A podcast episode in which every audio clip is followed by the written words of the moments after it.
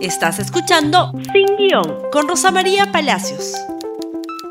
Muy buenos días y bienvenidos nuevamente a Sin Guión. Hoy día vamos a hablar, por supuesto, de las reacciones a la sentencia del juez supernumerario especial del trigésimo juzgado, el señor Raúl Jesús, cuyos antecedentes están siendo muy debatidos en la prensa peruana en las últimas 24 horas.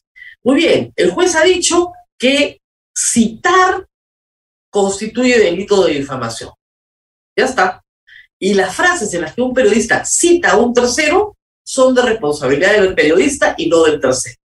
Eso es en resumen lo que ha dicho la barbaridad de eh, sentencia que hemos tenido que todos leer anoche y esta mañana, escucharla antes de ayer. Muy bien.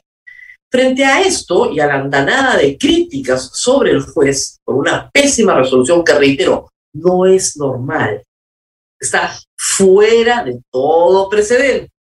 El señor César Acuña concedió anoche una entrevista a la periodista Milagros Leiva en el canal Willax y se le hicieron algunas preguntas y esto fue lo que contestó. Vamos a escoger tres citas del propio Acuña, no vaya a ser que nos demanden por citarlo, eh, en la entrevista de anoche con Milagro Leiva. Adelante, por favor, con la primera. Y yo no sé por qué ahora todos los medios dicen está en peligro en la, libertad de, expresión, pero si el hecho que lo el hecho que un juez haya sentenciado en primera instancia porque encontró argumento de difamación, yo no sé por qué se dice que está en libertad, está en peligro la libertad de... Él no entiende, dice. Yo no sé, porque todos los medios dicen que está en peligro la libertad de expresión. Ah, no se da cuenta. Ah, no se da cuenta. Aquí hay varios temas que hay que analizar. En primer lugar, y esto es extraño, este, el señor Acuña ha dicho varias veces que él nunca ha leído el libro. De verdad. Pero anoche dice que a raíz de la sentencia ya lo leyó. Ahora sí, cuando él presentó, cuando él presentó la demanda por difamación, esta querella que presenta, él tendría que haber leído el libro. Les explico por qué. Porque solo uno mismo puede valorar si su honor ha sido afectado o no. El honor parte de una apreciación absolutamente personal. Por eso estos casos no se siguen de oficio, por eso son querellas, por eso no participa un fiscal. Yo tengo que decidir, y solo yo, si lo dicho por usted me ofende o no. El ofendido es el que tiene que hacer la evaluación subjetiva, no sus abogados. El señor Acuña presenta una demanda por difamación de un libro que él no ha leído, porque le han dicho que dice que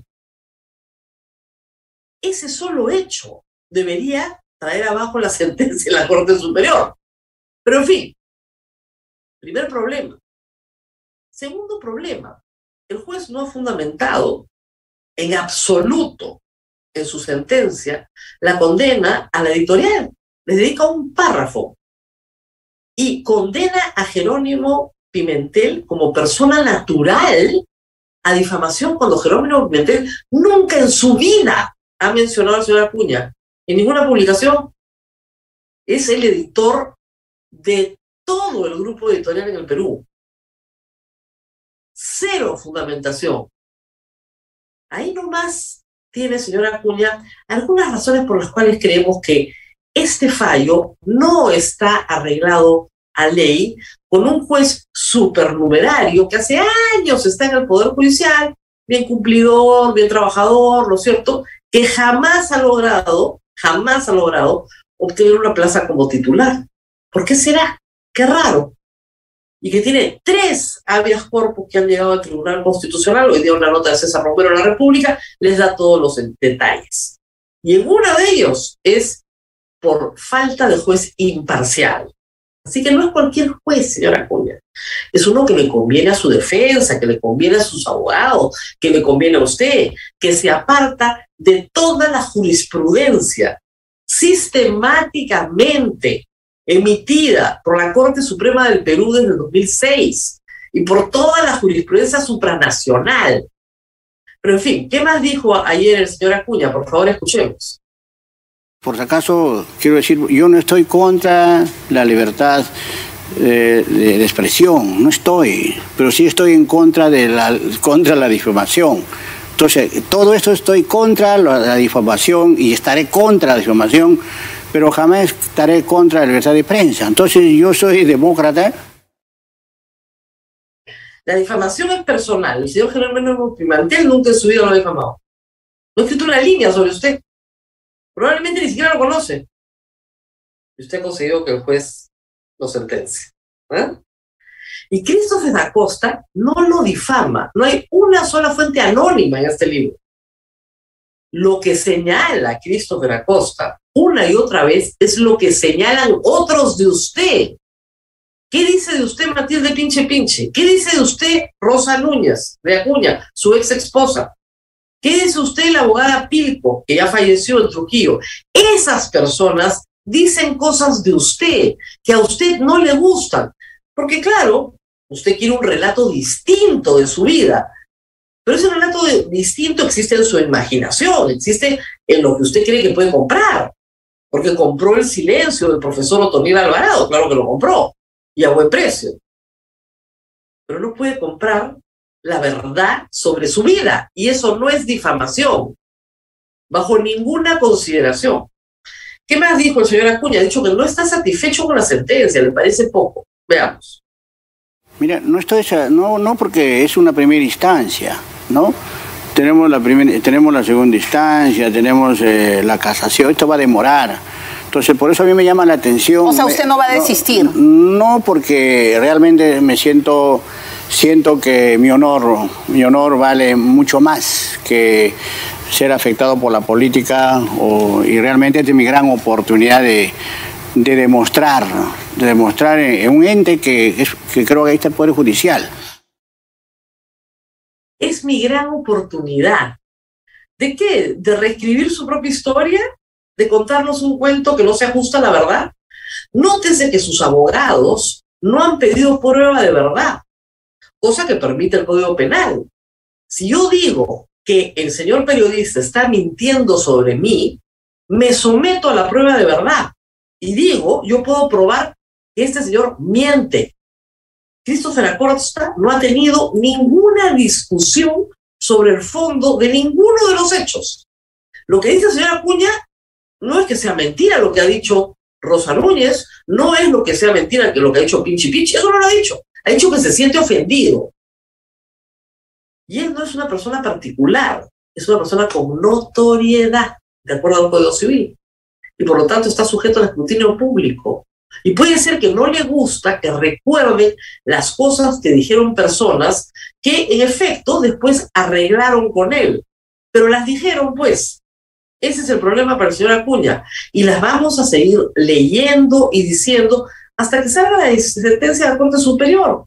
En seis meses probablemente habremos leído todas las páginas del libro. Libro que, dicho sea de paso, se ha vendido muy bien ayer la edición quedó absolutamente agotada y se está reimprimiendo a toda velocidad para reponer mañana. Así que esperemos que pase los 20.000 ejemplares ya, un récord de ventas para el Perú. Y recordarle a la señora Cuña que Penguin Random House es la editorial más grande del mundo, que tiene operaciones en todos los países democráticos. Obviamente no en Cuba ni en Corea del Norte, Recordarle al señor Acuña que él trató de impedir la circulación del libro a través de una acción administrativa en Indecopi y perdió, porque en el Perú no hay censura previa. No hay censura previa, no hay censura de libros, vivimos en una democracia. Y en esta oportunidad, que el juez lo haya favorecido sin ningún fundamento jurídico válido, sin ninguno, solo se explica por razones extralegales no hay otra explicación. Y esperemos que la Corte Superior lo revierta. Pero ¿cómo será de escandaloso el asunto que por primera vez, y ustedes esto no lo han visto nunca, no solamente la prensa, los juristas, facultades de ciencia de comunicación se han pronunciado, también la diplomacia internacional, las democracias más avanzadas del mundo a través de sus delegaciones en el Perú, han sacado comunicados sobre el caso Acuña. Y vamos con, tenemos, para poner algunos ejemplos, el comunicado de la, la Embajada del Reino Unido, manifestando su, su preocupación sobre la situación. Y la siguiente, por favor, la Embajada de los Estados Unidos de Norteamérica. Lo mismo, a donde Acuña le gusta ir tanto, ¿no es cierto?, de compritas.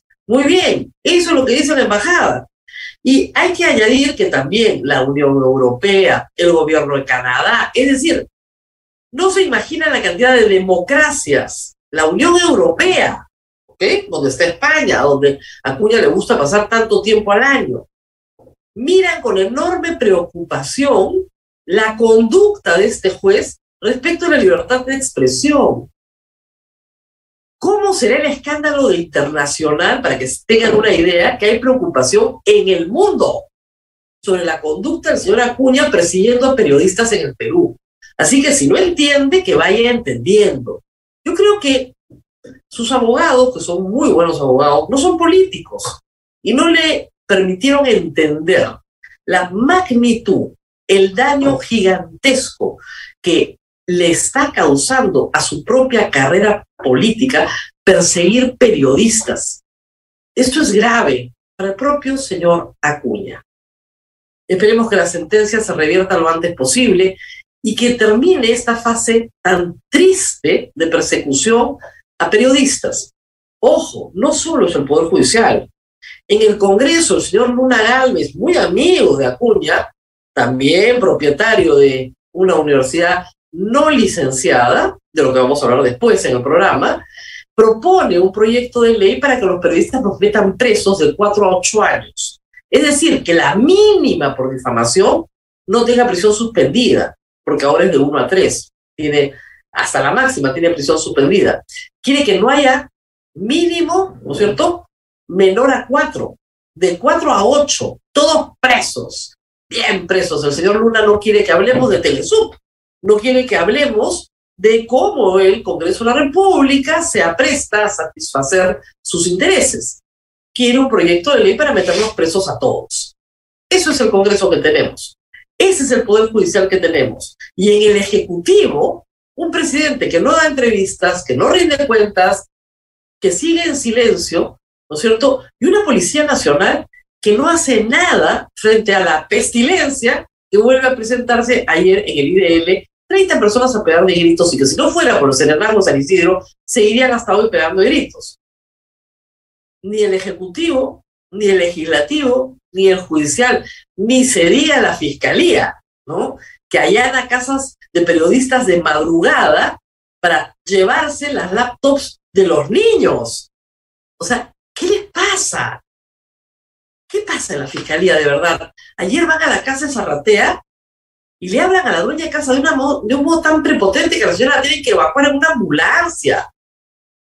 ¿Qué les pasa de verdad? O sea, hagan bien su trabajo. Si quieren perseguir el crimen, tienen que perseguirlo bien. No ser el mamarracho que están haciendo. Y devuélvanle sus cosas pues a Pedro Salinas, que quiero hablar con él. No tiene teléfono, su pareja se quedó sin computadora y la hija de su pareja de 10 años también. Le quitaron la prueba del crimen, la computadora en la que niña va al colegio. Esa es la fiscalía que tenemos. Y después dicen que los periodistas nos queremos intocables, ¿no? Ni el Ejecutivo, ni el Legislativo, ni el Judicial, ni el Ministerio Público. Un desastre completo.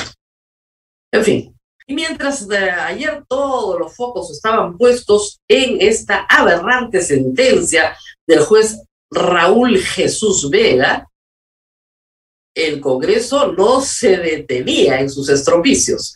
¿De qué se trata ahora? Se trata otra vez, porque siempre son los mismos temas, ¿no es cierto? Otra vez de tumbarse la reforma universitaria. Así como en el Congreso hay consenso para no tener reforma de transporte, porque ahí todos tienen amigos que son colectiveros, también todos tienen amigos que son dueños de universidades no licenciadas. ¿De qué se trata esta vez? Dos proyectos de ley. El primero, su título, parece escrito en la novela de Orwell 1984, ¿no? El título dice Proyecto para recuperar la autonomía universitaria.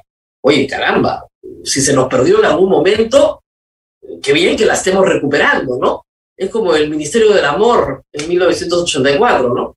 No, no es un proyecto para recuperar la autonomía universitaria, es un proyecto de captura política del Consejo Directivo de la SUNEDU. Eso es lo que es, captura política del Consejo Directivo de SUNEDU. ¿Haciendo qué? Metiendo a los rectores de las universidades en el Consejo Directivo para que ellos sean juez y parte. Exactamente lo que se evitó en la reforma del 2014 y que tan buenos beneficios ha traído a la educación preanual. Eso se sacó, inmediatamente tenemos universidades que cumplen estándares mínimos. ¿Tiene una idea de cómo ha mejorado la calidad y cantidad de investigación académica en los últimos cinco años? Revisen los cuadros.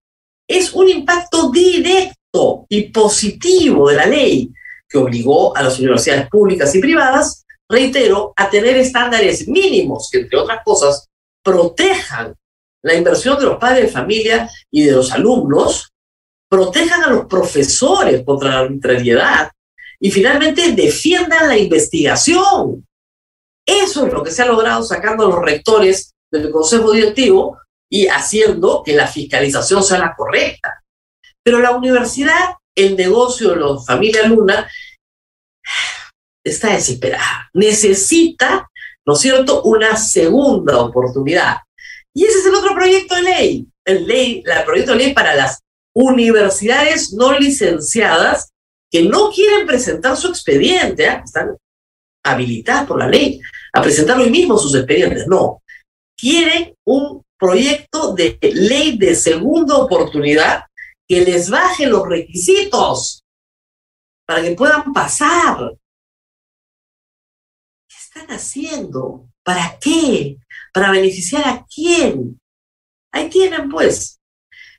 ¿Qué han dicho los ex ministros de Educación? Todos menos el ministro Gallardo, por supuesto. Un comunicado de todos los ex ministros de Educación comprometidos con la reforma desde que salió la ley en el 2014.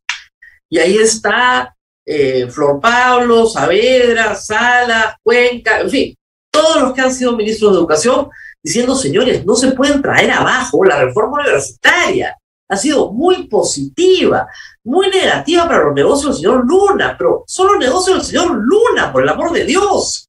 No son, ¿no es cierto?, el bien común de todos los estudiantes peruanos. Pero ahí siguen, pues, han ampliado la legislatura para debatir esto hoy. ¿Y quiénes están en el Congreso apoyando este mamarracho?